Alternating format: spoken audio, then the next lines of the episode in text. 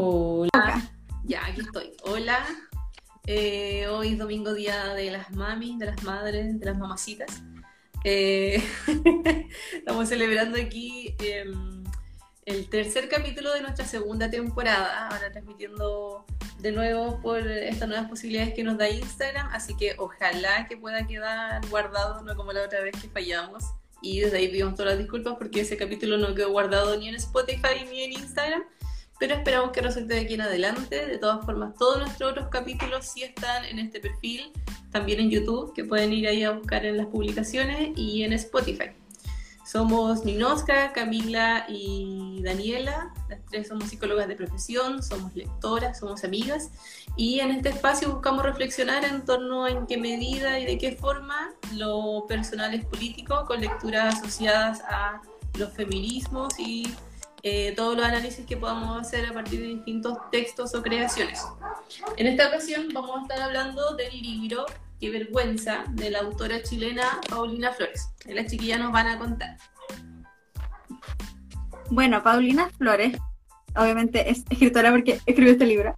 Es una escritora chilena nacida en el 88, 1988. Eh, estudió literatura en la Universidad de Chile y en el 2011 le otorgaron una beca del Fondo Nacional del Fomento Lector y la Lectura. Eh, y en el 2014, eh, con su cuento Qué vergüenza, y que es el que le da el título al libro que vamos a estar leyendo, eh, ganó el premio Roberto Bolaño. bueno, esto nos va a contar un poquito más la Dani, cómo luego de un cuento se pasa a convertirse en un libro. Y hasta hace muy poco este era el único libro de esta autora, eh, así que no había mucho como de su, de su trabajo más allá de ese, ¿cierto? Entonces, ahora pudimos saber que a comienzos de este año em, comenzó a estudiar una maestría en escritura creativa en la Universidad Pompeu Fabra, no sé si se dice así, debe ser catalán, en Barcelona y en abril de este año fue seleccionada por la revista Granta em, como una de los 25 mejores escritores jóvenes en español. Y finalmente, nosotras ya hace tiempo veníamos preguntándonos cuándo Paulina Flores iba a sacar nuevo libro, porque ya mucho rato, y queríamos, saber, queríamos leer un poco más de ella. Y a principios de este mes publicó su primera novela, que se titula Isla Decepción. Yo creo que la sacó porque nosotras lo dijimos y como que dijo, me voy a poner la ah. fila. No, porque yo estuve leyendo un artículo. No, porque yo estuve leyendo un artículo que ella para hacer ese libro, que espero que podamos leerlo en algún momento porque suena muy apoteósico, como muy bacán, y ella viajó para investigar con respecto, para hacer su libro, viajó dos veces a, a Punta Arenas y viajó una vez a Busan ciudad de la cual son oriundos dos integrantes de BTS. No, pero viajó, viajó a Corea. O sea, se trata de, una persona coreana que llega al sur. Eso es lo único que sé. Mm. Eh, claro, en, una, en un barco pesquero. Oye, ahora me tinta más aún el libro, así que va a estar en la tercera temporada y de los mm. primerísimos. Y eh, yo creo, yo estoy de acuerdo con la Dani con la hipótesis de que gracias a que tanto que insistimos, eh, primero que todo recomendándola como una escritora favorita en este podcast, eh, anunciando que se venía el libro y además porque descubrimos su Instagram, algo que no teníamos hace mucho tiempo, que decíamos, ¿cómo no está en redes sociales? ¿Cómo no la hemos encontrado? Etcétera. Y mágicamente a propósito de otras personas influencers la encontramos y nos enteramos de todas estas cosas. No, y, de hecho nos etiquetó en su historia, o sea, como que wow. Famosas. ya, voy a hablar un poco de, de ¿Vas a agregar alguna cosita o estás ok? Ah, ya. Bueno, Qué vergüenza es un libro que eh, nace, o bueno, es publicado el 2015. La verdad no tengo el dato así como cuánto se demoró en escribir o, cómo fue el proceso eh, del libro, pero sí es un libro que contiene nueve relatos entre algunos de ellos, eh, Qué vergüenza, que ganó eh, como cuento el premio Roberto Bolaño. Y, es el libro, o sea, es el cuento que inicia Eh, ahí está. El cuento que inicia todo, todos los otros. No, tienen correlación los, los, cuentos, pero sí eh, siento que se genera como cierta ciertos matices como respecto a algunos personajes, que bueno, va a ser algo de lo que vamos a estar hablando, harto respecto a la infancia, a, la crianza. Em, y el, y la, en general la mayoría de los cuentos son no tan largos, pero el último, que se llama Afortunada de mí, eh, es un cuento bastante extenso, que de hecho es como si fuera casi una mini novela, como, como que para mí era muy, muy largo, porque tiene eh, de las 157 a la 224. Eh, súper super extenso, pero también muy bueno. Y algo que me faltó decir que este libro eh, ganó el Premio Municipalidad de Literatura de la Municipalidad de Santiago y también el Premio del Círculo de Críticos de Arte. tiene 224 páginas, cuando fue publicado, fue publicado a través de la editorial Weathers o Weathers, no sé cómo se dice, pero ahora está saliendo a través de la editorial Planeta, que son las editoriales que tienen las chiquillas, eh, que no les gusta tanto, pero esta es mejor, la verdad es que esta es mejor. si lo pueden tener así, ah, eh, marca la diferencia. Y, y eso, no sé qué más iba a agregar. Creo que pueden podemos iniciar. ¿No? Y, si encuentra, si alguien se anima a leerlo y se anima a comprarlo y encuentra por, por eh, azares del destino la edición que tiene la Dani, cómprenla porque, em, porque no, no hay muchas. es una edición un poco más exclusiva. O la que, exclusiva. Pongan, inserten filtro de persona de Sara. Exclusiva. Sí, es una edición más exclusiva. Y es mejor, es de mejor calidad además.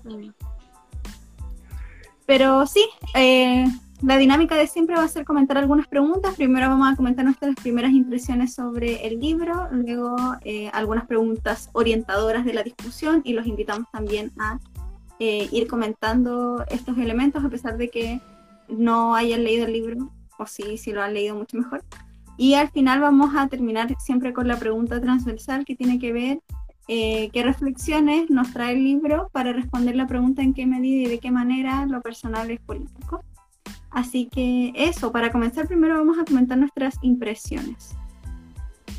Eh, bueno, este libro yo encuentro que leyéndolo ya, creo que por tercera vez es uno de mis libros favoritos y, y yo no soy tanto de leer como literatura, pero siento que este libro como que realmente me, me genera muchas emociones, eh, tiene muchas historias que, que no, a lo mejor no necesariamente uno se va a sentir identificado en su totalidad, pero necesariamente, pero sí creo que siempre hay rasgos que uno puede eh, tomar y, pensar como, como pensar la niñez, pensar la crianza. De hecho, siento que también es un libro que hoy día justo estaba leyendo uno de los eh, últimos capítulos, o sea, como que leí un poco desordenado el libro, eh, dejé dos capítulos eh, para el final y me leí primero el Afortunada a mí, que era el más, más largo.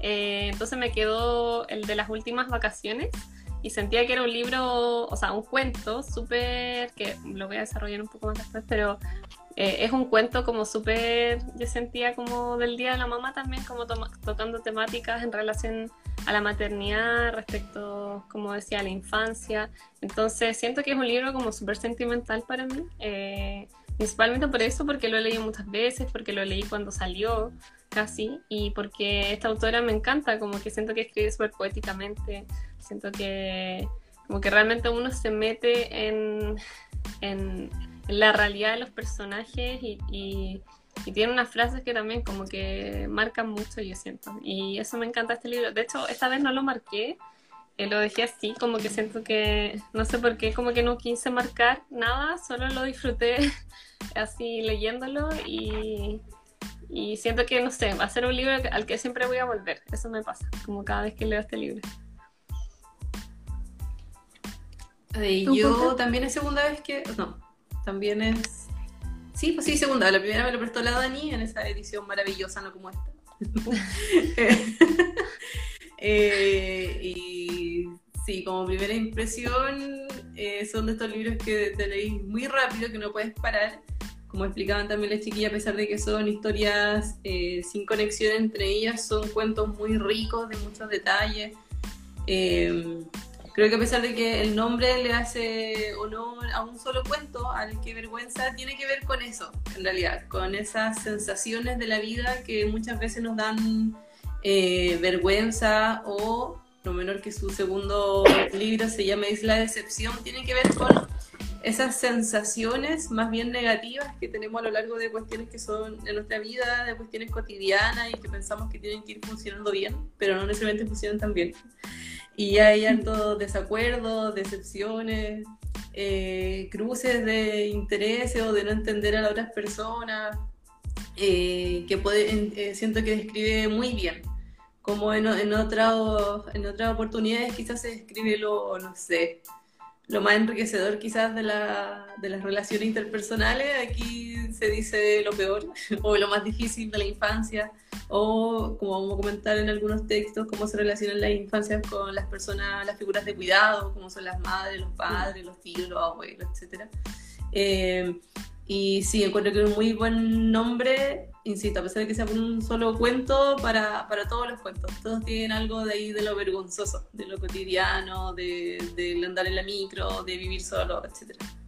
Mm, o como lo que también yo siento sí, rechazamos de, de, uno también, como lo que nos genera como, eh, claro, como tú decís, vergüenza, no, no solo como de, no sé, mis papás o de como con quién, no sé, puedo estar como compartiendo, sino como también de uno mismo. Siento que también se da como esa sensación de eh, cómo, no sé, caí tan, tan bajo en algunas cosas, no sé, como todas esas reflexiones que siento que son muy como puras de, de lo que es ser humano.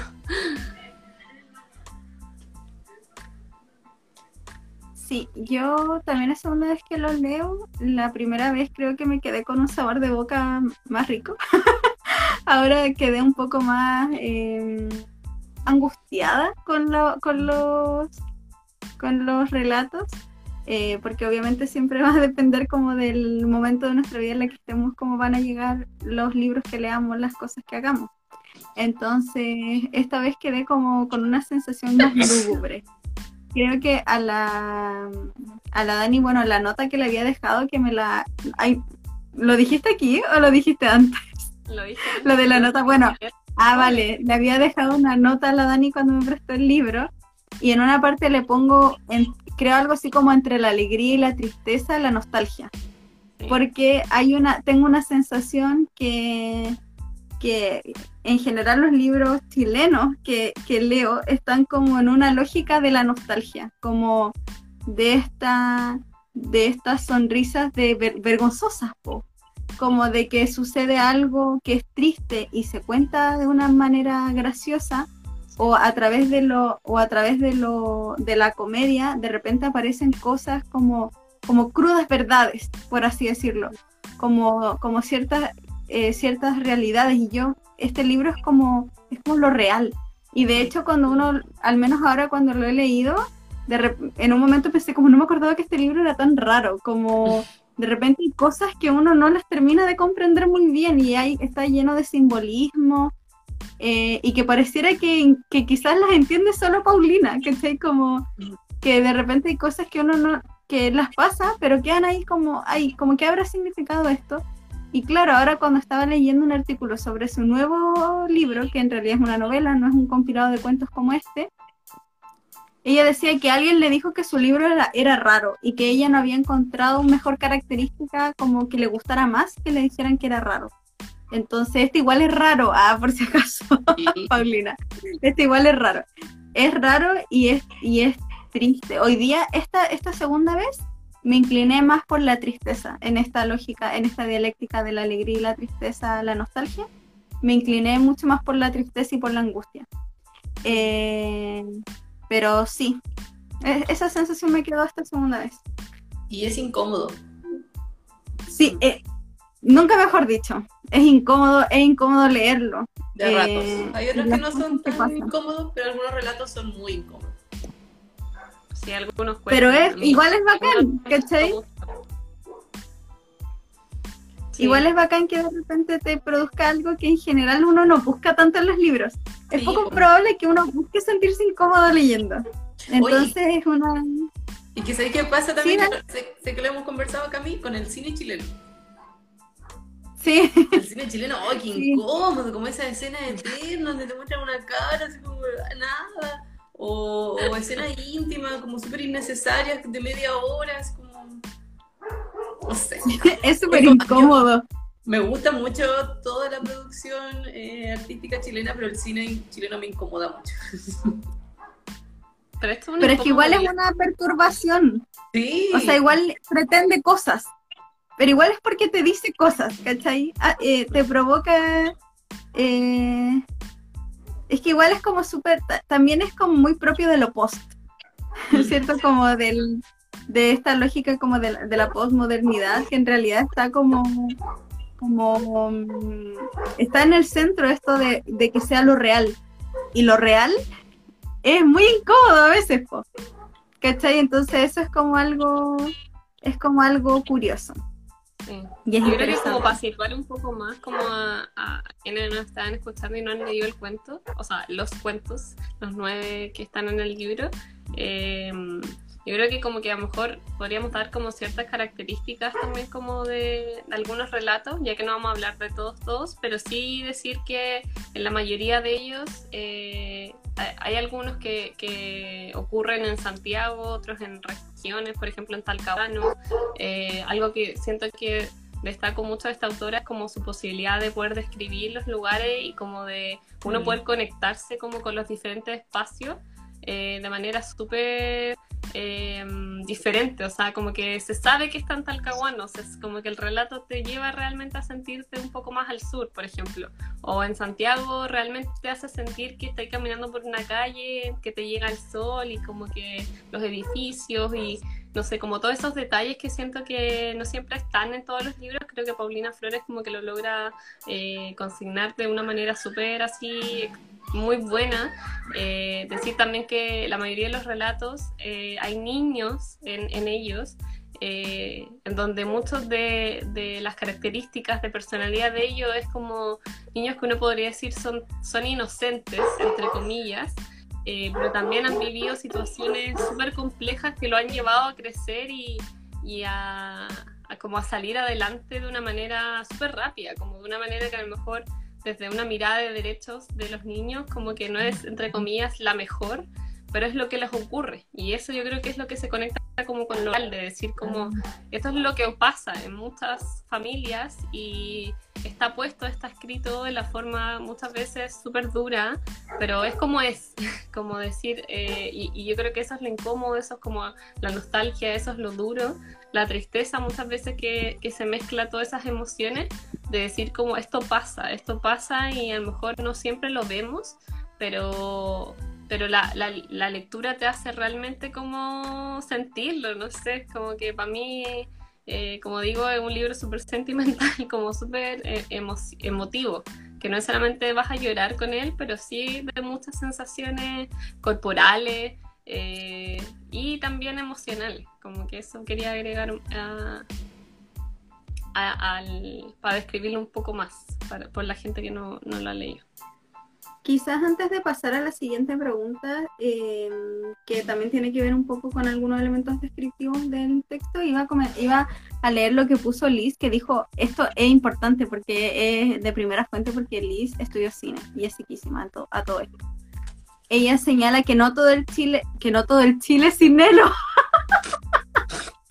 que no todo el cine chileno. que no todo el cine chileno, ojo, que lo que hablábamos sobre lo de la incomodidad, ¿cierto? Suele ocurrir en el cine comercial chileno y llega a ser patético. Oye, ese, esa palabra descriptiva es muy buena con respecto a las, a las películas que tú dices, eh, Liz. Eh, co- patético, también es como una palabra muy como representativa. Ahí igual Liz podría hacernos algunas recomendaciones porque eh, en la temporada pasada vimos eh, un, un show de stand-up comedy como reemplazando una lectura. Entonces igual estaría bueno quizás que nos pudiera sugerir alguna película chilena para que pudiéramos como comentarlas en algún momento. eh, en algún momento, y ahí tenemos una. Clean, clean. Bueno, la pregunta, la primera pregunta con la que vamos a empezar es cuál fue nuestro cuento favorito. Esa es la fundamenta, la- eh, justifica la falsa. Fundamenta su respuesta. Dale, Cami, tú nunca partías, así que dale. Porque siempre digo las preguntas. Eh, no Voy- sé, no puedo. A ver. A ver. Yo diría que son dos. Ah, la primera vez que lo leí, mi cuento favorito era Qué vergüenza. Y tenía una muy vaga como noción de todos los otros. Eh, y hoy día fue, bueno, no hoy día, en, a, lo largo, a lo largo de la lectura eh, lo, lo destroné un poquito porque eh, tía Nana me gustó harto porque me recuerda a las funciones familiares como de, de mi abuelita y de mi tía, y que especialmente hoy día es un día muy especial en relación a una de ellas.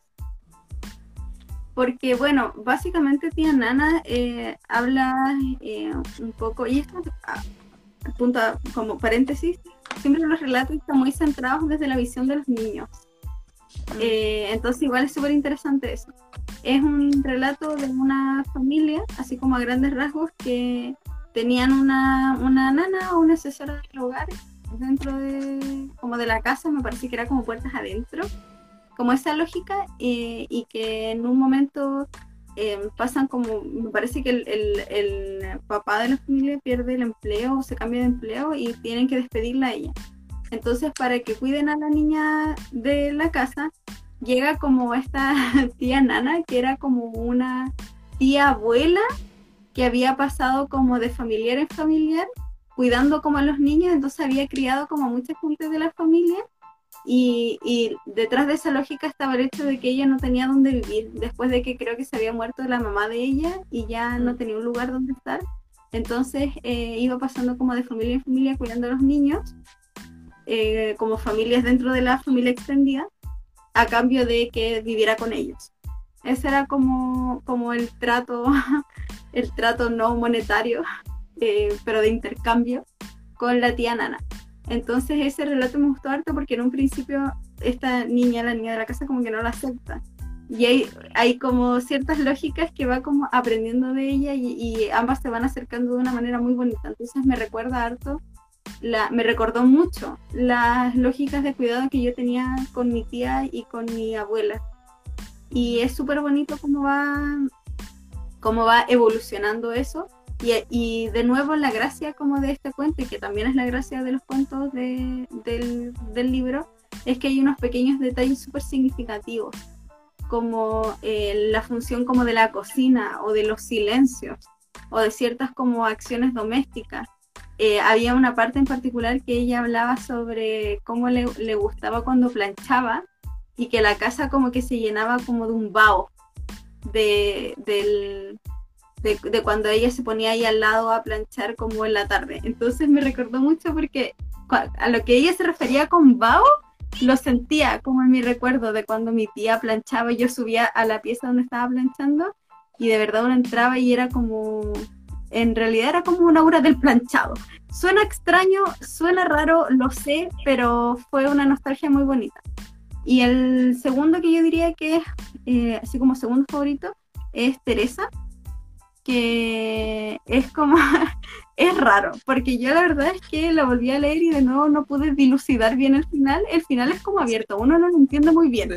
Como que, eh, como que uno ca- cacha pero no cacha, porque puede ser algo muy raro o algo muy peligroso, muy en el nada sentido de que muy nada, muy porque nada. eh, claro, también puede ser muy nada porque información eh, que es de una... este cuento porque me pasa lo mismo, así que podríamos llegar a un consenso. Ah, quiero que me dio, es raro, porque es de una, es de una mujer que está como afuera de una biblioteca, eh, fumándose un pucho, así como haciendo nada, porque muchos de los personajes que aparecen como que están ahí siendo, viviendo, Mm.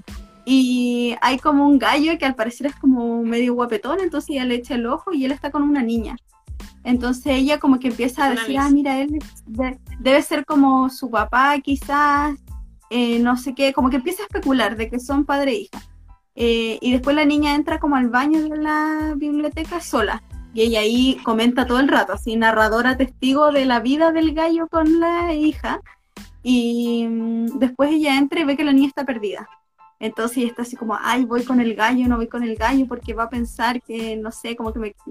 Rollos mentales, todo el rato rollos mentales. Hasta que después él invita a su casa, ¿cierto? La- bueno, la Eh, característica pues, también po- como que genera cierto ruido, es como el tema de que la niña igual no está como tan bien, como no está tan aseada, como que creo que su ropa no es como, entre comillas, eh, de pensar como hoy los cuidados son los mejores, como que recuerdo que eso también generaba como ciertas preguntas, como por qué ocurre. Sí, hay cosas muy extrañas. Total que la galla se va con ellos, como él le invita a tomar once, va a una casa así como súper nada, con muy pocas cosas, ella describe que es como una casa como que recién la estuvieran habitando, una cuestión así. Eh, como que le da un cereal a la niña y después ellos hacen cosas de adultos. Eh, y después la galla, como que el tipo le dice como, oye, ¿hasta cuándo voy a hacer estas cosas? O algo así. Como que se da a entender que se conocen, pero no sabemos si se conocen. Y después ella va, se para, toma de la mano a la niña y se manda a cambiar.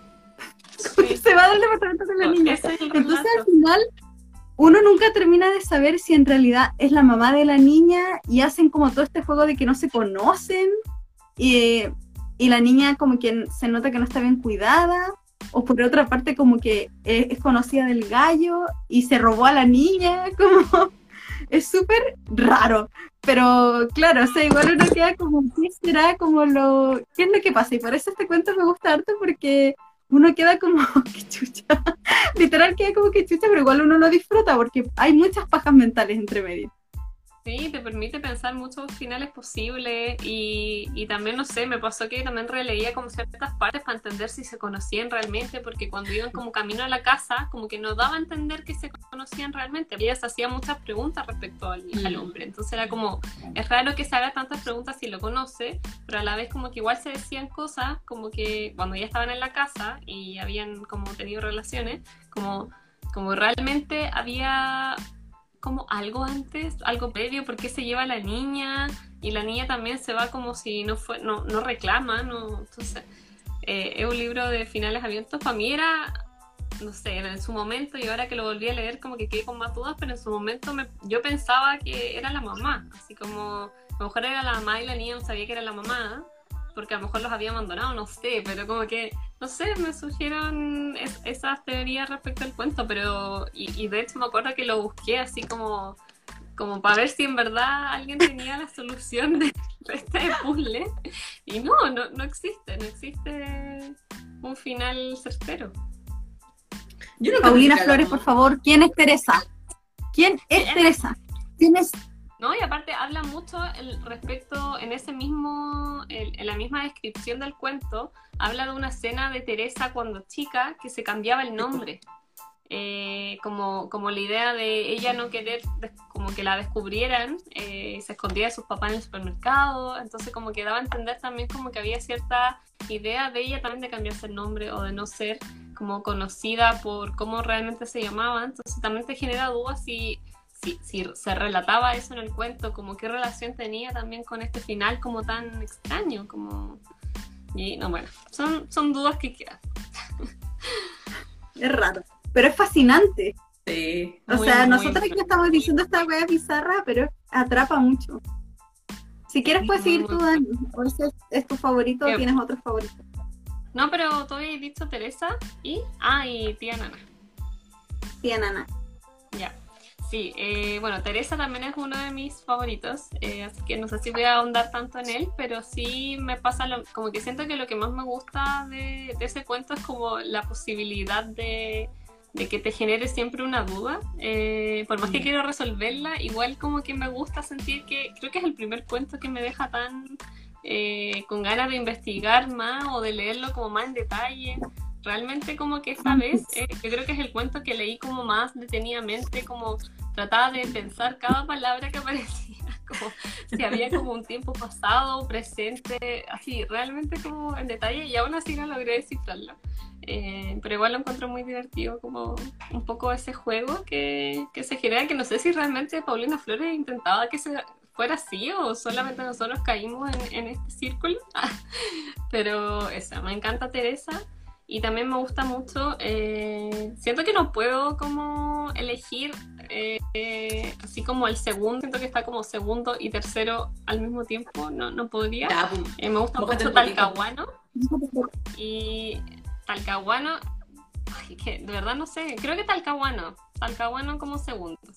Y también voy a decir eh, las últimas vacaciones. Me gustó mucho también leerlo esta vez porque creo que no me acordaba, de hecho no me acordaba de qué trataba las últimas vacaciones. Pero voy a hablar de Talcahuano porque siento que es un texto, o sea, un, cuento eh, que también es, más extenso que, los dos primeros porque es el tercero de, de los nueve.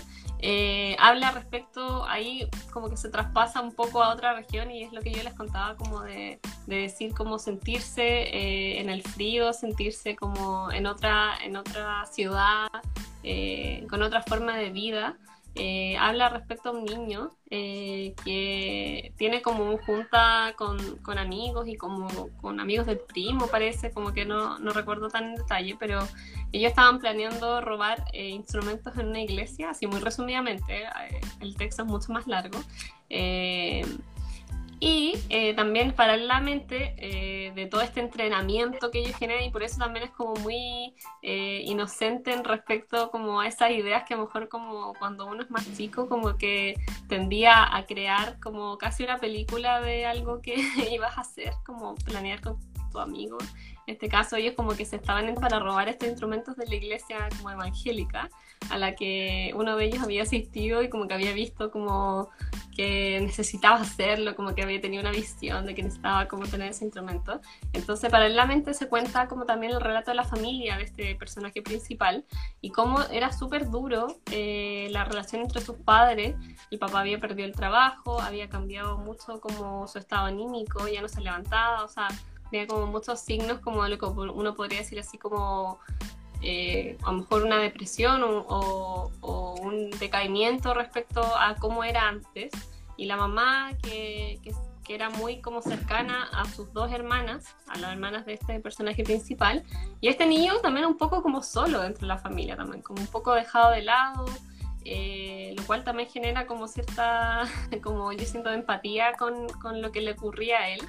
Eh, luego sus eh, su mamá con sus dos hermanas se van de la casa pensando que era como vacaciones y que iban a volver hasta que el día de que iba a ocurrir o el día antes, no, no recuerdo, este asalto como que habían planificado mucho tiempo a, la iglesia, eh, ve que su papá está como casi muriendo, eh, se da cuenta que estaba tomando y como que eh, una situación súper dura para un niño, como que, que, lo viera un niño. Eh, y luego, claro, como que le cae como la, madurez encima y siento como que eso se repite también en otros relatos, como la sensación de cómo eh, se pierde un poco la inocencia en, en los personajes a través de sus experiencias familiares, de sus experiencias con otras personas. Eh, externa, como al final eh, se genera como ese proceso en que los niños sienten que crecieron, como esos niños que eran muy inocentes y que hacían y que jugaban y que creían que todo estaba bien en el mundo, luego se dan cuenta que realmente se tienen que sostener por sí solos y que al parecer no tienen a alguien seguro o completamente seguro. Eh, que también pasa en últimas vacaciones, como esa sensación de eh, yo salgo adelante porque sí, porque tengo que hacerlo, porque si no nadie lo hace por mí. Y eso que genera mucho impacto y mucha... O sea, a mí esa me, daba pena. Yo sentía esta pena con Talcahuano y con, con las últimas vacaciones. Eh, por lo mismo, por eso, por ese sentimiento como de... Yo sentía como igual de soledad como en el mundo, como de sentirse... Eh, como sentir que no tienes a nadie, entonces tú tienes que salir adelante por ti solo. Creo que es algo súper duro también como de aceptar eh, eso. Me... Eh, lo, lo, que tú decís de, de, la infancia y del crecimiento tiene mucho que ver con este como quiebre, o sea, por lo menos así lo relatan en, en los dos cuentos, que me fueron mis preferidos, Talcahuano y mis últimas vacaciones. Eh, ¿Fueron? coincide que ambos... ¿ah? ¿Qué cosa? ¿Fueron tus más favoritos? Sí, los dos. Eh, Buena. Coincide que ambos eran de niños entre los 10 y los 12 años, tenían probablemente un, protagonistas 10 y el otro 12, por ahí, eh, varones.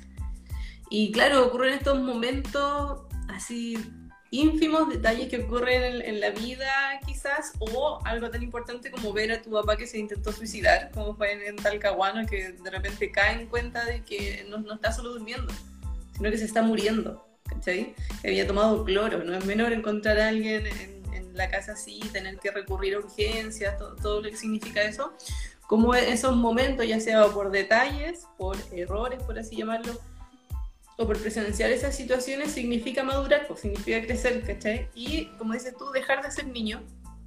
A propósito de también de una corriente más existencialista, es como ya estamos arrojados al mundo, a la vida, todo esto, pero sí en la infancia, entre comillas, y también es súper importante como lo relata aquí, que no siempre está asegurada una protección de un otro, pero sí hay cierto dejo de eso, como que igual hay, hay matices de que alguien está ahí, ¿cachai? Hay quien, a un adulto al que se puede recurrir. Y en estos casos como, no, pues, ya tenés que empezar a, a, ver por ti mismo. ¿Cachai? A los 10 o a los 12 años, que tú pensás que obviamente una persona no estaba preparada para eso, pero, pero es, ¿cachai? Y ocurre. Uh -huh. eh, y así lo relata con mucho, como dijeron de los, de los, relatos anteriores, y que es lo que me encanta en realidad de la autora, más allá de los enigmas que deja, como estuvimos hablando antes en el otro cuento, eh, a pesar de que deja esto como bien abierto, sí logra dar muchos detalles para comprender casi en carne propia lo que están viviendo esos, esos protagonistas.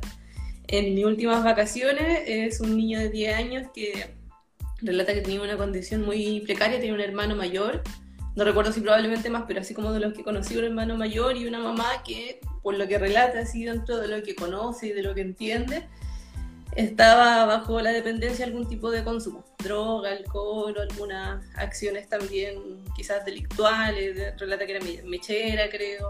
El papá estaba preso y la única otra figura de cuidado, porque la mamá sí estaba presente, de forma muy precaria y negligente, pero estaba, era su abuela.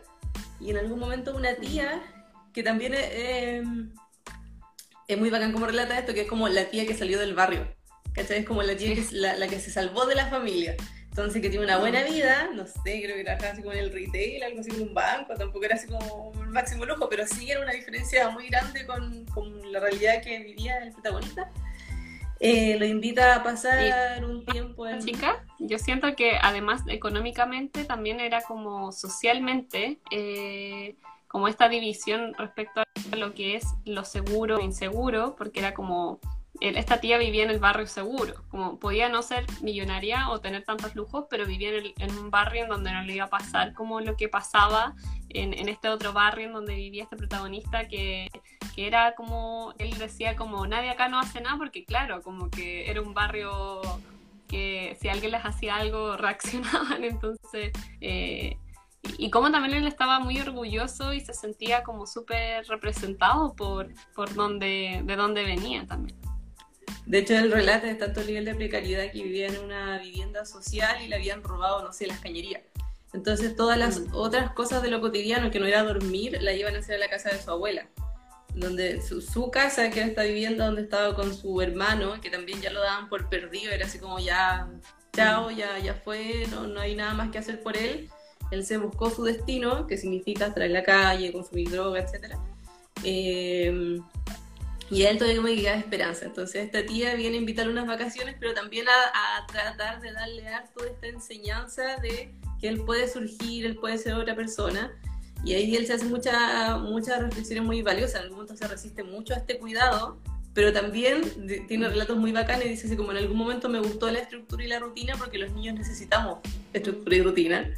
Eh, porque no podemos andar como así y que básicamente era lo que le tocaba a él antes con su madre. Decía, si yo, yo iba al colegio porque mi abuela me llamaba por teléfono para despertarnos, ¿cachai? Pero también después, a pesar de que estaba muy orgulloso de, eh, de su vida, él se jactaba harto, esto que decís tú, como que era más choro, todo eso, en algún momento se sintió tan cómodo con esta familia de su tía, que era su tía y sus dos primas, una de más o menos la misma edad y otra un poco más grande, eh, que él le cuenta a otro niño, o sea, como que no le niega a otro niño que sí era su mamá. Y se tiene una frase, oh, pero muy buena, que dice así como que, que, se dio vergüenza él mismo, que se dio cuenta que durante todas las vacaciones no se había acordado de su mamá. Y ahí dice así como, eh, cuando no ni siquiera recordaba su cara y recordar la cara de alguien que no ha visto en un tiempo significa como el verdadero cariño y todas esas cosas. Un niño de 10 años, pero que tenía mucho sentido con el apego que él tenía respecto a, a su mamá y a todo lo que le criticaban también por sus negligencias, como en sus cuidados, Mm. en sus habilidades parentales. Pero, De hecho, le decía pero mamá igual la, la Dani se lo- sí. Ya, pero igual él la quería, igual eh, quería eh, defenderla. Igual eh, como que la, la reconocía que ella era su mamá y que no la iba a negar y que no quería cambiar esa vida. Entonces, a eso voy, como, como quizás en, en esa historia son pequeños detalles respecto a cómo lo pasa bien en lo cotidiano, pero que también tiene este quiebre de un poco, entre comillas, y esto es muy ficticio, formar un poco su identidad, pues como decidir quizás para dónde va su vida. Eh, digo que es ficticio porque obviamente la identidad nunca la definimos y cuesta mucho, pero me refiero como, como a esa edad ya empieza un poco a armar su propio camino según sus decisiones respecto a lo que le quieren mostrar también del mundo y cuánto decide seguir o no. Mm, Sí, como que ahí también se da mucho eh, como esa sensación de culpa que lo lleva como a incorporar eh, su propia, eh, o, o pensarse, no sé si incorporar, pero pensarse como que quiero realmente yo, como siento que en algún punto eh, cuando estaba de vacaciones con su tía, por más que le gustó mucho ese mundo y que también creo que es muy necesario que un niño pueda tener también eh, esos como actores como eh, de cuidado que también le permitan sostenerse en momentos que a lo mejor su mamá no podía estar tan presente o, no podía estarlo como mejor un niño, entre comillas, merece estarlo. Eh, pensando también en lo difícil que fue cuando él volvió de las vacaciones, enterarse que, su hermano en algún punto lo iban a eh, institucionalizar también, porque como tú decís, como que estaba perdido, ya le habían amputado la pierna porque él pensaba, y ahí era como la idea de, de- de lo ingenuo, yo siento como él, él pensaba como mi hermano está cuidando autos y como que eso fuera, nomás como estaba Mm. trabajando, mi hermano estaba cuidando autos, pero eh, él no, no necesariamente pensaba que ahí también se podían generar otras situaciones en las que su hermano sí también está involucrado y como al final también uno pone cierta, eh, en este caso en este protagonista él ponía cierta resistencia como aceptar también que a lo mejor podían pasar otras cosas. Yo creo que eso es parte también de la infancia, como la resistencia a saber todo, porque no tienes por qué saberlo, eres un niño.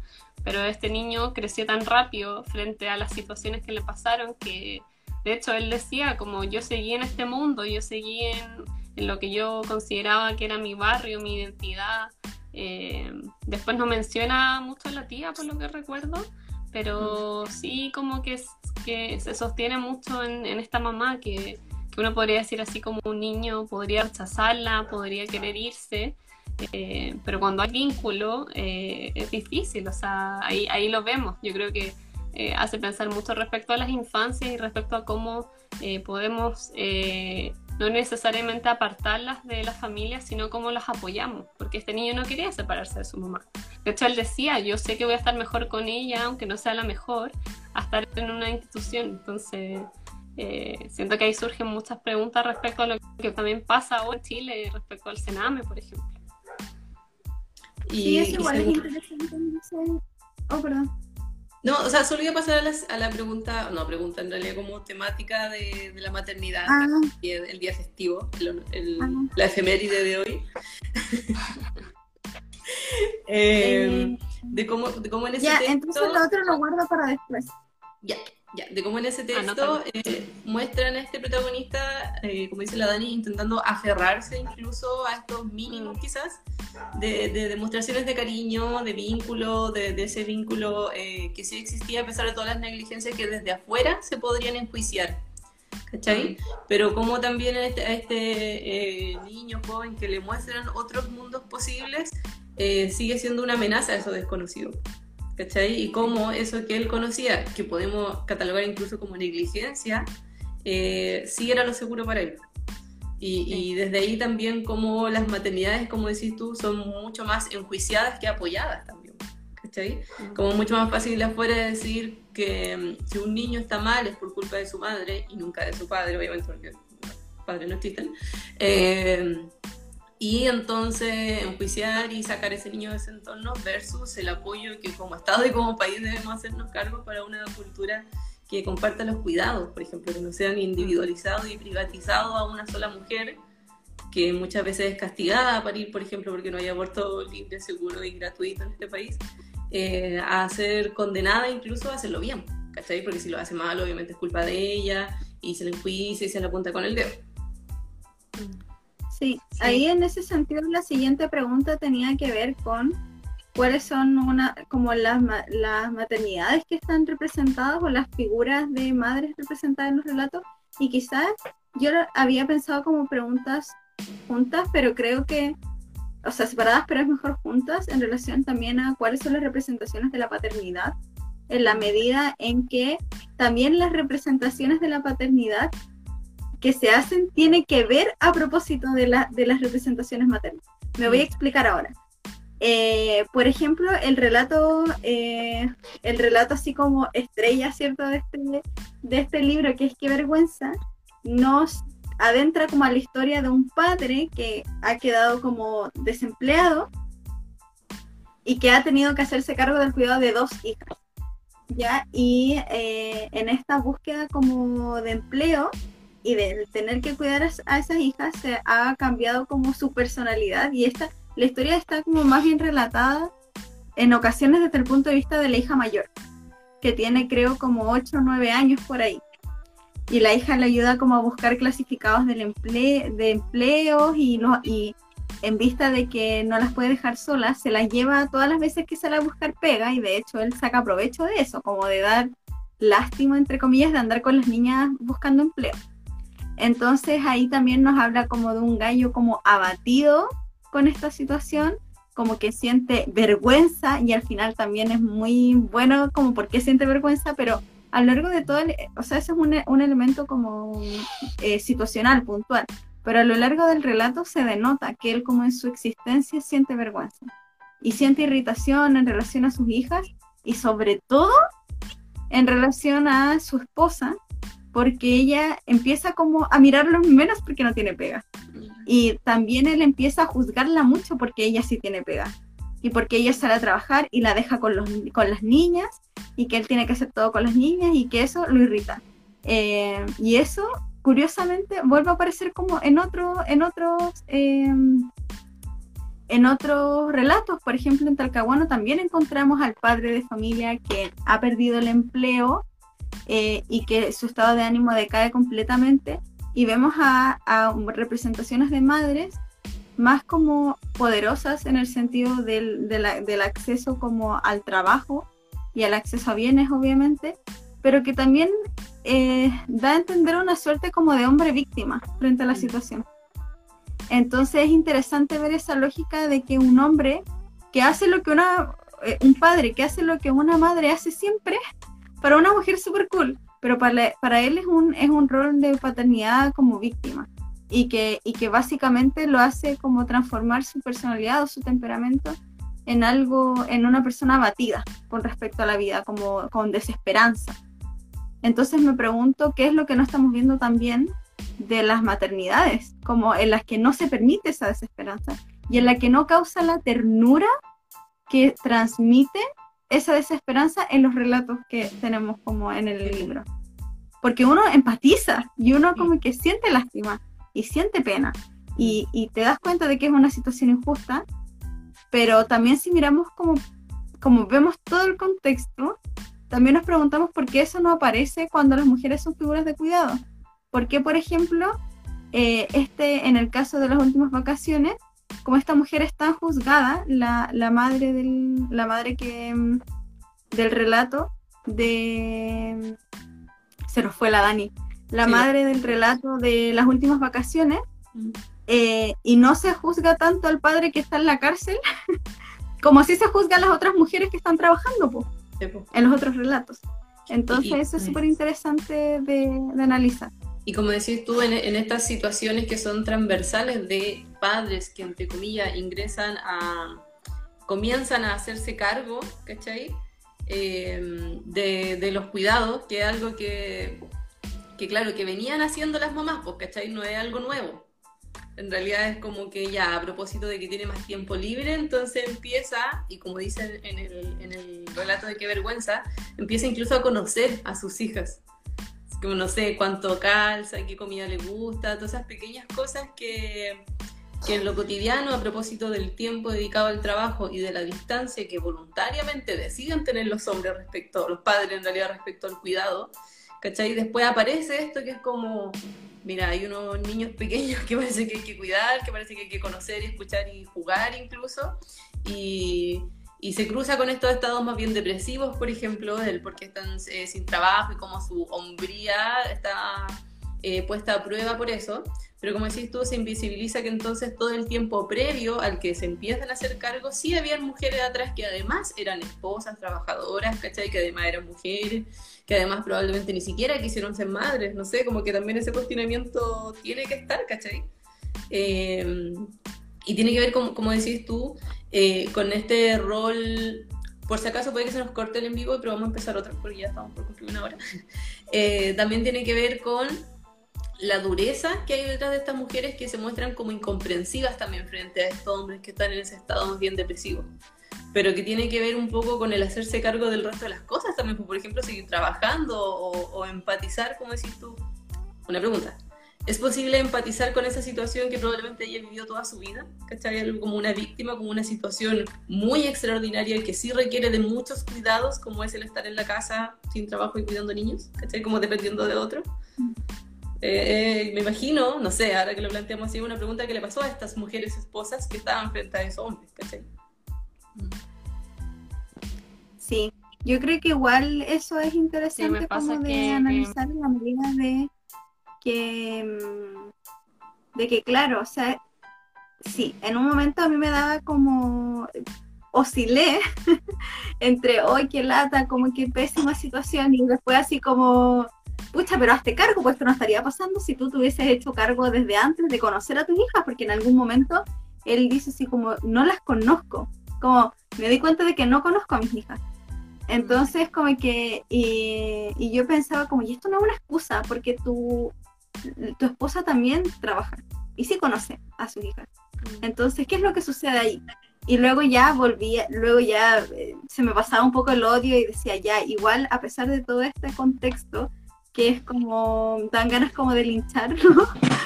Eh, ya pasando eso y centrándonos en el problema como central de la cuestión, de que ya, filo, fui pésimo antes, ahora tengo que ser lo mejor. Claro, pues igual ahí uno vuelve como, al menos a mí me pasó que vuelvo a empatizar como con esa figura, porque también hay, eh, y no es para quitar culpa, pero también hay una lógica detrás de lo que significa ser padre y las cosas que supuestamente no tengo necesidad de hacerme cargo porque hay otra persona que no se cargo. ¿Cachai? También es una cosa que tiene, que tiene que ver con un aprender a hacer y un aprender a hacer. Entonces eso se denota como súper crudamente en esto, en este relato y también en el relato de Talcahuano, eh, frente, a un, frente a un hombre que frente a la desolación, o sea, eh, eh, no se preocupa de su hijo. De hecho, en ningún momento como que se ve que él lo cuida, como que el hijo se manda solo, no interactúa, es como que no existieran. Entonces es súper, súper brígido. Entonces, claro, aquí estamos haciendo una suerte como de análisis de la figura de los padres, de la figura de las madres, en este caso que son las, que aparecen en los relatos, y posteriormente vamos a hacer un análisis, ¿cierto?, de la infancia y que, de qué pasa en, como con esta infancia. Pero estos análisis que hacemos separados, en los relatos ocurre todo junto y por cierto que en la vida ocurre todo eso junto. Entonces, súper como está todo tan imbrincado que es necesario hacer este, esta suerte como de desglose para comprender también las lógicas que se dan de relación entre estas figuras que conforman en alguna medida eh, las familias. Y, y más allá de... la- ¿Me escuchan? Sí, sí. Más, sí, Dani, lo último. Ah, Más allá de, también de, de- de la descripción de la vivencia misma del uno a uno, ¿cachai? Como del individual, que es algo que relata muy bacán en este libro y por eso posibilita estas conversaciones también, estos diálogos, porque lo describe muy bien. Como en, en el relato de Talcahuano, por ejemplo, el hijo ve a su papá, como lo ve una persona muy seria de un momento para otro, muy demacrado, lo ve como recogiendo cosas en la basura, después lo ve casi muriendo por un intento suicida, o sea, toda esa... Eh, esos pasajes, esa descripción nos permite hacer este análisis, pero como más allá de esos grupos familiares, ¿cachai? Que son núcleos, eh, está una sociedad entera ayudando a que esto sea así, ¿cachai? Y por eso es un tema personal y a la vez político. O sea, a nuestra, nuestra pregunta final y transversal, ¿cachai? Cómo eh, las maternidades se configuran como lógicas de cuidado hacia otros y nunca hacia sí mismas. Por ejemplo, en la maternidad nunca está el autocuidado, que es una palabra muy cliché, no, no existe, ¿cachai? Es, es la, la entrega total y completa hacia los otros. Esos otros no son solo los hijos, que es a quienes tenemos que maternar, por así decirlo, sino también a las parejas. Y cómo hacerse cargo de ellos, ¿cachai? Y aquí lo muestra. Cuando esas parejas se caen, por ejemplo, por distintas situaciones, lo demuestra por trabajo, pero en realidad puede ser por distintas situaciones, tiene que haber también ahí un cuidado y ese enjuiciado también, que es esa mujer la que no se hace cargo de esa familia, etcétera, como muchas eh, obligaciones ahí puestas detrás. Y nuevamente, mm. como esto sí, obviamente, es, eh, una condición de, impuesta por el género. No, es menor, ¿cachai? Que estemos hablando de, esto en este día, obviamente, pero que en estos relatos estos niños y niñas relaten de esa forma a sus madres, mujeres y a sus padres, ¿cachai? Eh, eh, en estos roles de indiferencia que les es permitido tener a los papás, ¿cachai? Porque se les permite ser así de indiferente y vivir toda su vida así y morirse sin saber qué comida le gustaba a su hijo, ¿cachai? Eh, versus cuánto tiene que, cuánto puede en realidad decidir una mujer o no cuando ya es madre.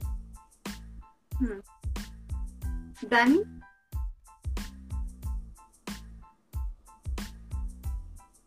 Dani. Aló, toca dos veces si estás ahí. No está. Mejor estamos pegados. ¿Dani? No, no te escuchamos. Ya, No. Se fue. Se picó. Ah. Se picó. Se picó porque no la dejamos hablar. Ah. Pucha, es que yo quiero como que la Dani, hoy estoy como, no me, estoy como allá, ¿no? Eh, quiero que eh, escuchemos la opinión de la Dani antes de pasar al siguiente tema.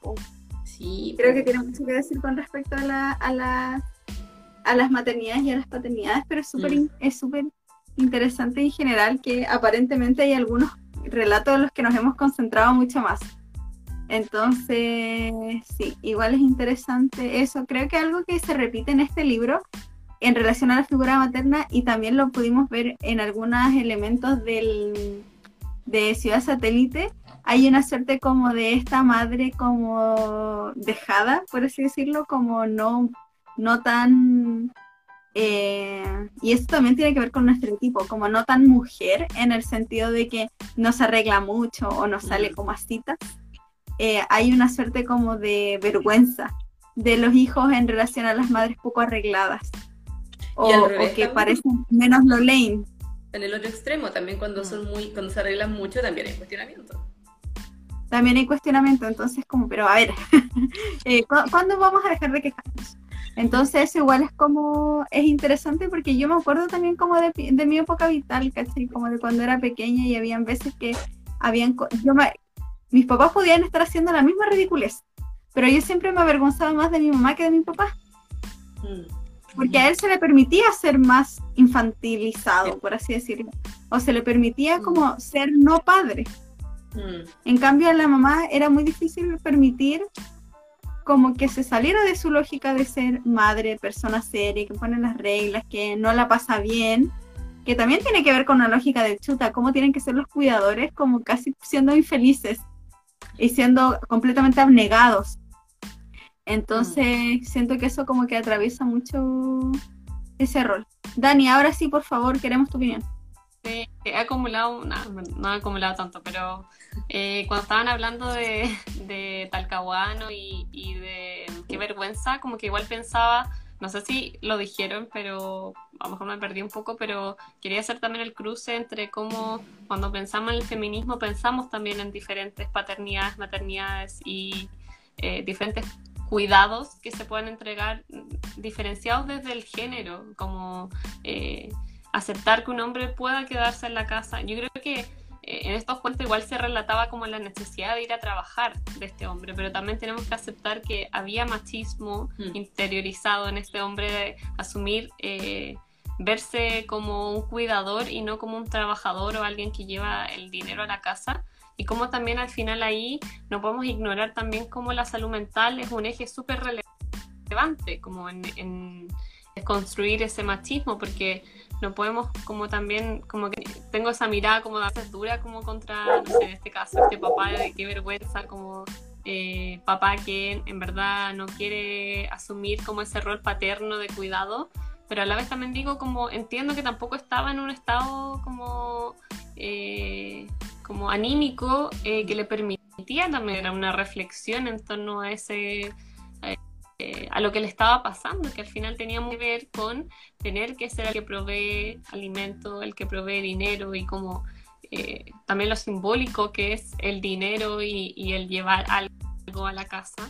Consideran que, que, la mayoría de los relatos son contextos como vulnerables o son sí. contextos en donde, como digo, eh, no sé si ha llegado tanto como eh, la reflexión respecto a, al género, respecto a, a los roles a las maternidades y, y, creo que también eso es un aspecto como a considerar cuando eh, opinamos y cuando analizamos también estos casos porque mmm, no, no creo que eh, no está tan eh, ¿cómo se dice? divulgado para todas las clases sociales poder acceder a esas reflexiones como las que podemos tener nosotras, por ejemplo, que, que pudimos ir a la universidad y que estuvimos mejor en una carrera que que nos permitió eso, eh, sin quitarle la responsabilidad también de ese hombre de poder hacerse cargo de, de, lo que pasa.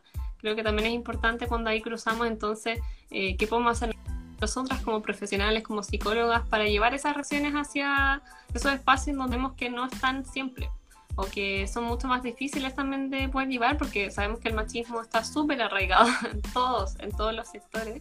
Eh, entonces, ¿cómo podemos empezar a pensar desde el feminismo? Yo creo que también es un, un aspecto como a considerar en, en el cuento y, y, en la vida en general. Y otra cosa que también quería decir era como que, como que a mí me pasó algo muy diferente a lo que ustedes estaban conversando. creo que primera vez que no coincidimos tanto y yo siento que las figuras maternas de estos cuentos como que no eran necesariamente los que se esperaban, que no son las maternidades tan esperadas, no, no voy a generalizar, pero pienso, por ejemplo, en Afortunada de mí, que, que podíamos ver a esta madre que se juntaba con, con su pololo en la escalera y luego eh, se iba como a, a tener relaciones en, un, en una pieza de, del blog. Eh, o, o, pienso también en el mismo cuento Afortunada de mí, como, como este como cuento de, de las niñas, que, que, que una de ellas cuida a ambas y, y genera como toda esta infidelidad de por medio me muestra como esta mala mujer que, que, se, le pone como a, la categoría de mujer que, que, llega a la casa a romper una familia, por ejemplo, o esta mujer que en verdad eh, no es la mujer que se espera que sea porque está tirando con un gallo que no sabemos qué tan felices son en una sociedad donde todavía se exige como cierta formalidad. Tienes un hijo y no puedes como, tienes que ser señorita. Eh, también pienso en Talcahuano, esta mujer que también se va, se va de la casa y, y deja a este hombre ahí. Eh, como yo también creo que un punto la cuestioné y, y, dije, chuta, como qué mala madre, como este concepto que, que, yo creo que todas queremos como sacarnos de, de, de, nosotras y respecto también a nuestras propias madres, pero que está, está presente y, y como a veces sale también, personalmente lo digo porque me pasó cuando, cuando pensé en esta, en la madre del de, cuento talcahuano, como cómo abandona a su hijo, abandona a su pareja, pero, pero ¿qué pasa también ahí? Creo que esa es una pregunta que siempre tiene que estar y que, que no puede ser como solo juzgar. Eh, pero por eso digo, siento que en estos cuentos eh, para mí fue una, una relación muy diferente de lo que estaba comúnmente a leer eh, respecto a las maternidades. Creo que son maternidades como revolucionarias en muchos aspectos, muy cuestionables a lo mejor en otros, pero sí creo que son maternidades diferentes en, el, en, en algunos casos. Eh, como digo, no, no, voy a generalizar todos los cuentos porque tendría que pensar uno a uno, pero me vieron a la cabeza como eso de ejemplo. Pero ahí nuevamente, como con esto, eh, ejemplo, con estos estímulos, por así decirlo, sí aparece la pregunta por la madre primero, pues por ejemplo en Teresa, ¿cachai? Como que haya un padre soltero, por así decirlo, que esté exponiendo a su hija a estas situaciones y la pregunta de dónde está la madre, ¿cachai? Como, ¿por qué no? O sea, no, no sé, no recuerdo si a mí me salió, pero probablemente sería lo más, rápido de, preguntarse y qué importante que esté esa pregunta eh, críticamente sobre la mesa como ya, pero ¿y qué pasa con este padre que está llevando personas a la casa, ¿cachai? Que tiene esta niña en estas condiciones eh, y no se está haciendo cargo de los cuidados básicos. Eh, y también eh, lo que conversamos antes con la Cami respecto al rol que toman estas madres a propósito del cuidado, qué pasan a hacer frente a la mirada de sus hijos, las fomes, que es como porque no juegan, ¿cachai? Porque están más amargadas quizás. o esta madre que claro, que tiene que pololear en el pasillo, ¿cachai? Porque hasta ahí nomás llega su, entre comillas, libertad, que tiene que, es una libertad que logra cuando ya cuidó durante todo el día a su familia, que son su papá y su hijo. ¿Cachai? Y recién le queda un ratito libre, escondida, para pololear. Mm. Yo creo que igual es necesario hacer un análisis crítico como de ambas, como de ambas figuras. En el sentido de, y, y, y yo como no estoy tan de acuerdo con pensar que son maternidades revolucionarias porque son malas maternidades, o sea, en el sentido de que eh, son inadecuadas frente a lo que uno espera en relación a cualquier cuidador, como no dejar a un niño menor de edad en una situación de riesgo, sabiendo quizás la situación como eh, emocional y mental del padre, ponte tú en el caso de Talcahuano, yo me atrevo, yo diría que quizás, y material, entonces, frente a la precariedad material, entonces ahí no, me, no diría que son maternidades revolucionarias porque derechamente son, y no diría que son maternidades como malas, me arrepiento de lo que dije hace tres segundos, no diría que son maternidades malas, sino que hay actitudes o prácticas que no son adecuadas para lo que uno espera frente al interés superior del niño. Entonces ahí eh, yo lo que diría que es revolucionario es ponerlo en un relato eh, ponerlo en un relato, ¿cachai? Como mm. decir esto pasa, esto sucede. Em, mm. Y así como somos capaces, y así como somos capaces de comprender cómo, eh, de hacer este juego de puta, el weón de mierda, ¿cachai? Y luego decir, bueno, sí, igual podemos comprender, no sé, como que igual eh, ya pasó y esto fue como de mierda, ahora como cómo puede ser como entablar una relación con estas personas pequeñas, cómo cuidarlas, ¿cierto? Cómo hacerlo mejor para ellas, em, cuidando la propia salud, obviamente, eh, pero cómo, cómo, cómo, cómo congeniar esas cosas. Em, yo creo que de la misma manera también hay que mirar cómo estas, estas maternidades representadas, como eh, comprenderlas. Y siento que comprenderlas críticamente, ¿cierto? Los elementos que son inadecuados, los elementos que de alguna manera también nos emociona que aparezcan en un relato eh, como algo que puede suceder, que sucede. Entonces yo creo que la, la única como...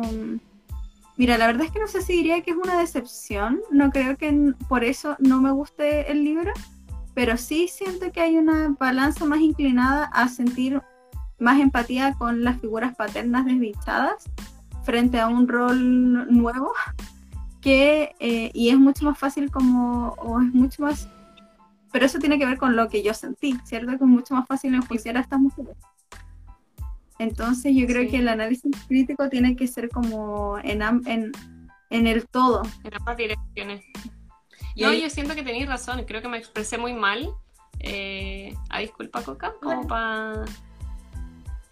Eh, siento que me expresé mal en, decir eh, el tema de mamá como maternidad revolucionaria. Creo que tienes razón que es revolucionario como plantearlo como que esto ocurre y que en verdad más que enjuiciar más a la mujer o al hombre que lo hace es como decir que eso no es positivo para quien queda abandonado o para quien sufre esas negligencias o esas actitudes que, que, que no son como entre comillas eh, acordes a lo que necesita ese niño en, ese momento de su desarrollo.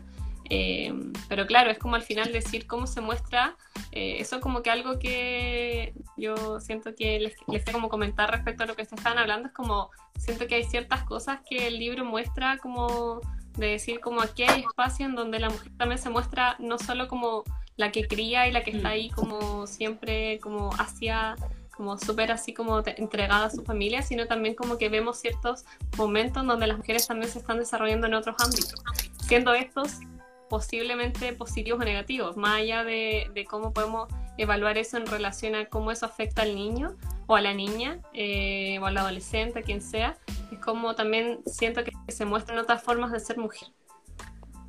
Y ahí, eh, de nuevo, volviendo quizás a esta pregunta ya, este cuestionamiento que nos queda siempre y para ir cerrando, eh, respecto a en qué medida lo personal es político, tiene que ver con esto que hemos estado conversando. O sea, insisto, podemos hacer este análisis desglosado respecto a cómo a las maternidades, a las formas de, de, paternidad nuevas, entre comillas, que aparecen o que se obligan, etcétera, todo lo que podamos pensar respecto a propósito de los relatos. Y la infancia, obviamente. ¿Cachai? Cuando, o sea, si estamos hablando de, de, maternidad y paternidad respecto a estos, a estos textos, es porque son niños que están relatando, por ejemplo, el sufrimiento de sus padres cesantes que es esta como crítica que hace la Cami, pero que, mm, claro, más allá de, mm, eh, de cuál sería la inclinación o no que hace la autora, que yo sí obviamente eh, es criticable y, podemos seguir preguntándonos, tiene que ver también con la lectura crítica que podemos hacer, pero también con lo maravilloso de la literatura. Eh, algo que me quedo dando vueltas siempre la escuché a una guionista, la Lula Almeida, que decía que en realidad el éxito como del mejor guionista o un guion muy bien hecho tenía que ver con cuando tú empatizas, por así decirlo, con el enemigo o con el, con el mm. antagonista. ¿Cachai? Cuando, cuando se logra eso, por ejemplo, cuando una serie tú logras empatizar con Pinochet, ya ahí es el mejor guionista. ¿Cachai? Porque logró mostrarte como esa otra parte, por así decirlo, de lo deseado, lo esperado de, eh, de la creación en general. Eh, a propósito de eso, pienso que, claro, pues nos pueden mostrar lo que sea en estos cuentos o en una noticia o cómo se maneja de forma muy sensacionalista todos los casos de niños fallecidos, o sea, niños muertos, asesinados en este tiempo, o sea, no es menor el caso de, em, no sé, de Tomás, de todo esto, es que, que, como que han sido muy comunes en la tele en el último tiempo y como ha estado el juicio sobre las madres, eh, encima, primero que todo, así como que estaba siendo esa madre que no cuida a su hijo, etcétera. Pero nuevamente, más al fondo, más allá del caso individual, tiene que ver con cómo como sociedad nos estamos haciendo cargo o no de la infancia en general y, y cómo los feminismos nos muestran otras formas de ser y de relacionarnos que implican el cuidado y el respeto mutuo. Y lo digo así bien general porque tiene que ver tanto en las relaciones interpersonales como amorosas, como amistosas, como también hacia la, la crianza, ¿cachai? Eh, creo que así como nombra estos, estos padres, podríamos ver estas historias que son como bien antiguas, quizás, estos padres machistas que no se involucran sentimentalmente, ¿cachai? Que solo trabajan, que, ese es como su único rol en la familia. Podríamos estar hablando de una historia del 1980, o sea, casi como en la serie de los 80 Juan Herrera, pero eh, es algo muy actual. Y es importante, es importante cuestionárselo mm. ahora que estamos haciendo como sociedad y en qué medida estas formas de crianza obviamente se van a seguir traspasando y vamos a seguir criando personas que no ven a un otro como un otro que merece respeto, ya sea mujer, ya sea hombre cesante o ya sea niño. ¿Cachai? Son otros que merecen el respeto y el cuidado que cualquier otra persona merece. Por lo tanto, que esté libre de violencia, por ejemplo, de violencia machista hacia, mujer, hacia una mujer a, apoderarse de su cuerpo y matarla, por ejemplo, o de hacer lo que quiera con el niño y vulnerarlo de todos sus derechos porque es mi hijo y yo hago lo que quiero. Como todas esas frases que están hasta el día de hoy, son cuestionamientos necesarios de ir haciendo frente a esta historia, porque como ustedes decían, es bacán que estén sobre la mesa así de crudas, porque nos permitan todo estos análisis. No, y algo que también quiero agregar es como, eh, como también como pensamos en la infancia desde, desde lo que todos podemos aportar eh, respecto al cuidado de los niños, como eh, pensando en el Estado, el rol que tiene, porque yo siento que por más que este libro destaca mucho como cómo los niños en verdad salen adelante y son así muy independientes y, es como que de una manera cruda logran hacer en, algunos casos como lo que ellos quieren. creo que tampoco esa, como que lo veo desde afuera y digo como no, no sé por qué un niño tiene que pasar por eso a los 10 años, como que por más que es bueno que, que entonces no cayó, no sé, en, en lo peor, eh, tampoco creo que ese niño tiene que pasar por eso solo, ¿no? Como que cuando leía, por ejemplo, el de últimas vacaciones, decía, igual me da pena sentir que este niño tenga que, como que sienta que tiene que salir adelante solo, como no es justo, porque eso igual tiene ciertas como represalias a futuro también. Como, y como si fuera también va... una responsabilidad individual el salir adelante. Claro, como si fuera... Y ahí yo creo que podemos hablar mucho respecto a, cómo actualmente ocurre eso, cómo, cómo se, se, trata de insistir en, la responsabilidad individual para salir adelante, para, para no solo a nivel emocional, sino como económicamente y todo lo que muchas veces también hemos hablado en el podcast. Creo que es súper crudo pensar que un niño tiene que salir adelante y aplaudir eh, como ese, ese individualismo de, salir adelante. Creo que, que, también hay que ponerle ojo cuando hablamos de, qué bueno este niño, en verdad salió solo de, de la pobreza, de, de, sus padres que no sé, eran aquí, acá. Eh, no es justo. Creo que es responsabilidad de todos también como pensar esa situación. Yo creo que eh, una como de las quizás una dialéctica como que se, que se denota en el libro a propósito de la infancia. Tiene que ver con esto de, por una parte, representar a los niños como seres pensantes y sintientes. Como mm. muchos, de los, muchos de los relatos están narrados como desde, lo, desde los niños, desde niños pequeños. Entonces, eh, Igual se nota que obviamente está escrito por una persona adulta porque hay un lenguaje incluso más adulto y hay un pensamiento abstracto y que también hay una suerte como de conciliación a veces de cuando el narrador es como ese niño pero en adulto. Eh, y hay una mm. suerte como de comprensión de sí mismo frente a, mm. a, los eventos vitales que lo han ido llevando a ser como es de adulto. Y hay mm. una suerte como de conciliación en muchos de los relatos. Eh, por una parte, esto nos permite ver como a los niños y adolescentes como seres pensantes, o sea, hay una red de significados frente a lo que les sucede. Lo que pasa no es inocuo y a veces eh, tampoco podemos hacer como este gesto con los niños, como de hacer como que tapamos cosas eh, cuando están sucediendo en vez de quizás dialogar las cosas que están sucediendo o, o hablar sobre eso, ¿cierto? Como tratar como de comunicarnos porque no hay muchas situaciones que no se pueden tapar o que, o que suceden y que hay, que hay que transitarlas de alguna manera. Y yo creo que eso es relevante porque hay cosas de la vida como inevitables y tampoco quizás sea tan saludable. No digo que a los niños hay como que exponerlos a, a todos los males del mundo, pero tampoco podemos llevarlos como en una burbuja para siempre.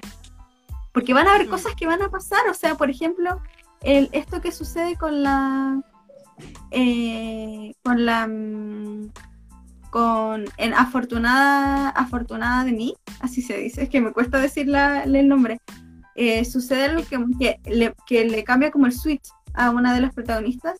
Y es que a propósito de muchas cosas que pasan y de vulneraciones como eh, de una niña le dice a su amiga algo así como, es que ya me aburriste porque tú no tienes papá, porque tú eres pobre, porque... Y, y eso, como que ahí termina el relato de su infancia y nos saltamos a una adultez con la que esa persona no está satisfecha, que quiere como escapar de su vivencia y que nos da a entender que mucho de lo que le sucede tiene que ver con estos elementos como no transitados de la mano de alguien o que ayudasen a, hacer estos significados que de las cosas que le suceden mucho más amigables con su existencia.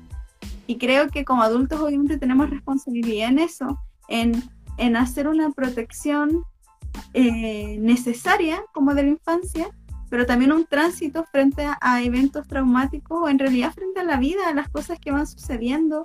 Eh, o a cosas que no necesariamente son traumáticas, pero que nos dan ciertos significados de cómo conllevar la vida. Y que al final eso va formando cierto lo que uno es, el devenir que, en el devenir en el que uno va y como adultos tenemos responsabilidad, seamos, seamos cuidadores o no seamos cuidadores, como eh, tenemos esa responsabilidad también de construir un mundo en el que hayan menos eventos traumáticos y que en realidad tengamos que ir en este tránsito de la vida nomás, ¿cachai? Como eh, un mundo en el que no sea, un mundo que no sea peligroso, sobre todo, y lo digo así, en realidad para los niños es como peligroso por igual, pero por ejemplo peligroso para niñas adolescentes. Y en eso el feminismo tiene mucho que decir y tiene mucho en lo que luchar. Y efectivamente estamos en eso. Pero es nuestra responsabilidad como adultos, a pesar de que, y pensando en que hoy es el Día de las Madres, pensar en un rol como, pensar en el rol materno y en el rol paterno como algo que, que debiéramos tener todos en tanto generaciones que cuidamos otras generaciones. Y de ir dejando como siempre un mundo mejor, pues si esa es la idea, se supone.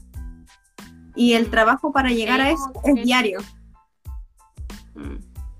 Concuerdo mucho contigo y como que también me sumo a, a, cómo pensamos a, los personajes siempre como desde esta, como son tan conscientes de lo que les pasa, pero a la vez se les oculta tanto, que yo creo que ahí cuando yo relaciono lo que tú dices, como los niños se dan cuenta de las cosas, los niños saben qué pasa, pero y ahí es el rol importante del adulto de poder acompañarlos y, y decirles lo que pasa, como no, no se dice todo, pero se dice algo.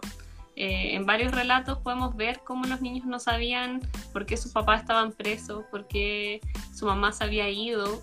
Eh, cuando hay ausencia de palabra, eh, podemos llegar a, peores como destinos. Entonces, creo que es importante que, que cuando pensemos la crianza la pensemos también desde el, desde el poder decir también, no, no el del poder callar, porque los niños saben qué pasa, y, o si es que no saben, lo, fantasean y van a generar como otra idea que puede ser mucho más distorsionada. Entonces, eh, eso creo que también me gustó de lo que dijiste, Cami, como la idea de que los niños en, en estos relatos como que, que no son así niños que están en Marte, en otro planeta, o sea, ellos saben sus realidades. Eh, pero al parecer los adultos no los están como acompañando, no sé, como que yo sentía mucha soledad en estos personajes, como eso esa sensación me queda también. Sí, es verdad. Bien. Oye, eh, saludos para quienes se quedan hasta el final, a Liz, obviamente nuestra fiel seguidora, la más leal, la barra brava de nuestro podcast. Eh, Te amamos. La Liz queda con la tarea de... ¿Podría sumarse alguno? ¿Qué? Quedó con la tarea. la tiene la tarea. ¿Podría sumarse algún like también? Po? Obvio, para el que nos recomienden una película es chilena, obviamente con el enfoque de lo que hemos estado trabajando hasta aquí, quien más que ella que ha escuchado todos los podcasts eh, de, eso. Está mi cuñi también, la Jocelyn, una madre a quien admiro muchísimo. Saludos, cuñi. Y la Camilita Muñoz. Espero que no esté escuchando porque eh, se me llenó el corazón cuando vi que no estaba viendo. Eso, chiquillas, fue una muy buena conversación. Tengo una. Ya, bacán. Oye, el siguiente libro es este, ¿no? ¿Es este? ¿Un cuarto propio? Sí, de Vamos a estar ensayísticas en la próxima. En la próxima en tres semanitas más, a fines de mayo, vamos a estar leyendo un cuarto propio, una de las, otra de las clásicas del, de los feminismos que nos hemos propuesto ir revisando, así que ahí se animan a leerlo, a comentarlo, a asistir de nuevo. Este capítulo va a quedar en Spotify prontamente, también aquí en el perfil y en YouTube. Así que eso, puedo seguir recomendándonos cosillas, aquí nosotros nos vamos en la bola hablando y, y eso. Nos pasamos, Oye, la biografía de la autora empieza en esta solapa y termina en la solapa de atrás. Para que veáis que es una chiquilla importante. Me dio mucho. Sí, no, nació. Cami, te amamos. Ahí está la Cami Muñoz. Ah, te Cami. Viva la crianza comunitaria, totalmente de acuerdo. Con esa frase nos vamos. Adiós. Con esa frase cerramos. Bye.